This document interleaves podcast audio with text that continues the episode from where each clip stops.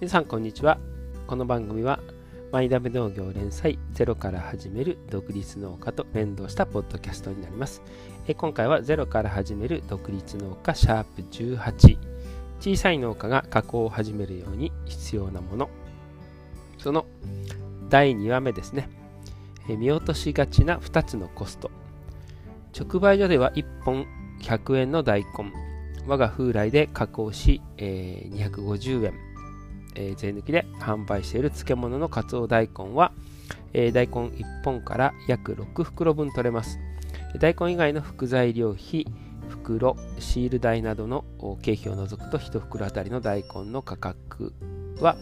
えー、約200円、大根、えー、ゆず大根、なり大根、かつお大根ですね、えー、これが6袋。そうすると、1本100円のものが1200円になるので、12倍の付加価値がつく。これが、えー、6次産業化の理屈です。ただし、そこには加工を保存するための設備費は入っていません。その、え、設備の原価償却をするにはどれだけ販売しなければならないのか、そこを考える必要があります。え、設備費にかかるコストとは、イニシャルコスト、え初期費用とランニングコスト、え維持費があります。例えば、我が家のウォークイン冷蔵庫、高さ2メートル、幅3.6メートル、奥行き1.8メートルの、えー、購入価格は75万円。えー、庫内温度を5度に設定すると、ここ石川県では電気代が年間で7、8万ほどかかります。えー、補助金を利用するとイニシャルコストを抑えられるということで安易に6次産業化に取り組む人も多いですがこのようにランニングコストがかかりますそしてランニングコストには修繕費もあります上記の例で言うと、えー、20年使用してきて、えー、一度冷蔵設備の大幅入れ替えがあり35万円かかりました。えー、それとは別に、えー、修理費も計30万ほどかかっています。コストは、えー、トータルで考えていくことが必要不可欠。農園の視察を受け入れた際、時間のある農閑期だけ確保したいという相談を多く受けるのですが、その期間だけでイニシャルコスト、ランニングコストを賄った上で利益を出せるのか、これまでの経験からすると、加工するなら、通年を視野に入れないと難しいと実感しています。小さい農家の加工はリスク分散を考え、専用機械の購入をなるべく後回しにする。え農業機械と同じく調理、え機器も業務用となると一気に高価になります。え、万が一加工品が失敗しても他のものに使える、え、そんな、え、フレキシブルに使えるものからそれるのをおすすめします、え柔軟な発想で言うと思い出すのが知り合いの大豆農家、え自家製大豆を使った豆腐屋を始めるにあたり、え購入したのが家庭用ミキサー10台すべ、て合計しても専用機械の、え10分の1の価格だったそうです、え家庭用の普及モデルなので、え故障してもすぐ安く、え修理できたとのこと。えその豆腐が評判になり、え軌道に乗ってから専用機器を購入しました。小さく無理なく始めたことで、借金のプレッシャーもなく、伸び伸びできたのが一番良かったという本人談がありました。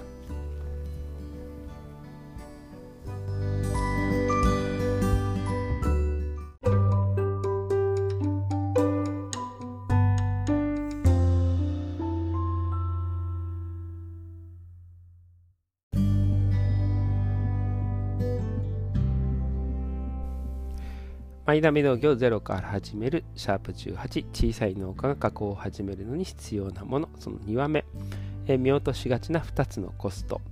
をお聞きいただきありがとうございました。え、まあ最初ですね、直、これ何年前の記事なのかな、え、直売所1本100円の大根って今、そんなことないですね。え、特に今年は大根も高くて1本200円ぐらいですかね。ただうちもですね、えー、まあ、ポケットマルシェなんかで販売している漬物が、えー、例えばあ同じような形で大根したいというと、ゆず大根。この時期は、えー、青ゆずの大根も出してるんですが、えそれが大体、え税込み、え1998円、まあ、約2000円、えで出してる形になりますので、1袋500円ですね。え500円のところが、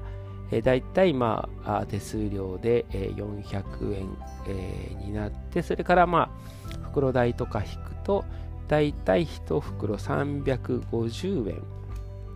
ぐらいですかね。が 6袋ですので、まあ、2100円。まあとすると、まあ、ちょうど本当に、え、消費税えー、みたいな形で考えても大根1本200円の約10倍っていうのはまあ変わってないかなという感じですね。ただ、えー、本当にそれが10倍の価値がつくからといって、えー、やっていいのかっていうとまさに本文で言った設備費ですね。が入ってない。一番大変なのはこのイニシャルコスト初期費用じゃないかなというふうに思います、まあ、今6次産業化もだいぶ下火になってきましたが昔はかなり補助金、えー、国がやれやれということで広がってんですがまあそのその補助がなくなった瞬間に潰れてしまうというですね、えー、つわものどもが夢の後じゃないですけども、えー、加工場だけが立派なのが残るみたいなのも本当にあってですね、えそういった意味で言うと前回前々回から言ってますけども本当に販売から考えるっていうことがないとそういう風になってしまうんじゃないかなと改めて思いました。あとやっぱり抜けて視点として抜けてるのがランニングコストですね。まあ、そのランニングコストももちろんその素材は自分のところのものを使ってると言っても調味台や袋瓶、えー、今回、え、福井の方に視察に行った時にですねさまざまな加工品を出してる方がいらしたんですが、え、プロの目から見るとこれだけの袋の種類瓶の種類、えまず保存しとくところはどこにやってるんだろう足りなくなった時にどのロットで頼んでるんだろうと思うとそれに対する、えー、ロスっていうのは非常にあるんじゃないかなというふうに、えー、見たりですね。もちろんあの袋シール代もですけど、あ、これはなかなか大変だなということでやっぱりいかにイニシャルコストを低くするっていうのもそうですけどランニングコストを低くするかっていうのは、え、続けていくうちは、え必要ですし、えー、まあ本当にそういった意味で瓶と袋っていうのも随分以前はお土産だと並んでるとこう同じ内容が入ってても袋と瓶だと瓶の方が見た目がいいんですけどやっぱ持つと重いしお土産にするにはあいくと。あと、えー、直接送られてもですね今、えー、捨てるのに資源ごみとかあ大変なので袋の方が喜ばれる、まあ、SDGs の観点からも袋の方がいいんじゃないかとか、そういうふうに時代が変わってきてるなというふうに思いますので、このランニングコストの中で言うと、包装資材をどういうふうに考えるかとか、そこまで最初から、えー、考えていかなきゃいけないなというふうに思ってます。えー、うちは冷蔵庫ですね。実は、えー、まあ20年以上前ですので、え、まあその75万円で買ったんですけど、実はえー、屋内用でして設置してあるのが屋外ですねなので、え、うちは海風も強いのでそれを囲う次第自分で買ってきてトタンと屋根つけて、えー、柱作って、えー、作ったのが、まあ、20年以上持ってるってことなんですが今思うとよく作ったなぁなんていうふうに、えー、素人大工でやったなぁなんて思うんですけども、えー、それがないと多分その倍値したんじゃないかなと思います。で、その冷蔵庫がやっぱりあることによって生鮮品の販売も長くなるので、私は、えー、野菜用の冷蔵庫、生鮮出荷する人も、えー、持った方が価値は高まるんじゃないかな。なぜなら、やっぱり、えー、その場で売れるものならいいんですけど保存しとく期間が長くなると売るタイミングを測れるというのがあるので特に夏場の野菜とかも含めてですね生鮮品を長く保存できる方法っていうのは必要になってくるんじゃないかなと思ったりします。まあそれは、えー、ともあれ、えー、今だともう少し高い、えー、資材も高くなっていくでしょうね。あと電気代もやっぱり年間、えー、当時7、8万と書いてますけど、今は、まあ、200ボルトの電源なのでそんなに高くないんですけども、それでもやっぱり10万ぐらい電気代の高騰で上がってきましたかね。えー、そういった意味に言うと、えー、その持っとくだけでランニングコストがかかるということで、えー、非常に、えっと加工するっていう時に設備を揃える稼働させる。じゃあその稼働させたものを維持していく。まさに冷蔵庫なんかはそうですけども、えー、何も売ってなくてももう冷蔵庫はもう24時間。365日ってことはずっとこう動かし続けてるのでそういった電気代や資材費でもかかってるということになりますよね。あのそういった意味において、えー、冬場だけ加工したいっていう方もいらっしゃって私も、えー、それはやり方によってはできるかなと思うんですが最初にこういう冷蔵庫を入れたりする分にはやっぱり年間加工を考えた方がいいなっていうふうに思ってます、えー、例えば冬場だけだったら冷蔵庫が必要のない、えもの昔ながらの極端に言えば、えー、例えば梅干しとかかす漬けとかそういう設備があんまり必要ないものならいけるんじゃないかなと思ったり、えしてますが、やっぱり最初にこう冷蔵設備とかランニングコストがかかるものを買うんであれば、やっぱり通年、えで考えた方がいいんじゃないかなと思ってます。えー、一度その冷蔵庫もですね、えー、壊れて、えー、本当に心臓部が壊れて、え35万、また修理代もかかってますけど、今思うと、このぐらいで、え住んでるんだな、それで、え20年トータル以上ややってるっていうのは逆に言うとありがたいぐらいかなと思うんですが、やっぱり故障というのも考えると、まあ、それは農業機械とかもそうですけど、それも一つの保守費としてランニングコストとして数えられるので、そういった意味においても必要なもんじゃないかなと思うので、いかにそのその部分の種類を減らしていくかっていうのが必要じゃないかなというふうに思います。そういった意味において言うと、えー、農業機械もですけども、えー、加工機械もですね、ちょっと専用の機械ですね。ちょっとこう、業務用、いわゆる業務用のネギカッターみたいなとか、えー、業務用がついた瞬間にですね、非常に極端に高くなって、しかも故障しても、えー、専門メーカーなので出さなきゃいけない、その間の代わりがないということで、なかなか、えー、大変なんですね。ということにおいて、私は最初においてでは、加工においてもちょっと、あの、家庭用のものからできた方がすぐに、えー、修理もできるし、えー、替えも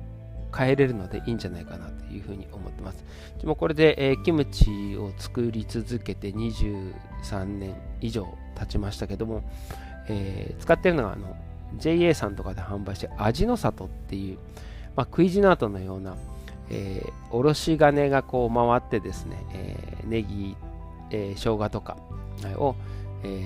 ー、リンゴとかすりおろすのに、えー、使うやつ、細かくカッターで切るやつなんていうのを、えー、使ってます。これも、えー、つい2年前かな、えー、初代が壊れて2代目を購入したんですが、メルカリで購入して、えー、2代目も最新型のやつで6000円で購入したかな。という意味で言うと、かなり助かりますが、これが専用機械のですね、それこそ大型のクイズなどみたいな感じでやるとですね、一気にこう、満単位で、えー、変わってきますので、えー、それが本当に必要なのか、えー、確かにそれがあることによって、え洗う手間が省けたり、え少しはスピードアップしますが、そのスピードアップと、その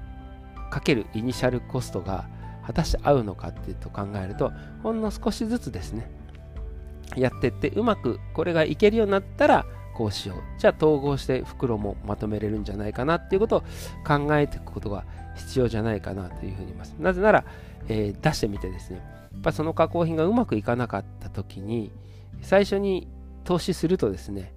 あこれやっぱり回収しなきゃということでですね考えちゃうんですよね。それでも、えー、家庭用機械だったら変な話、えまあ、いざとなったらうちで使うかみたいな感じに、え、なりますので、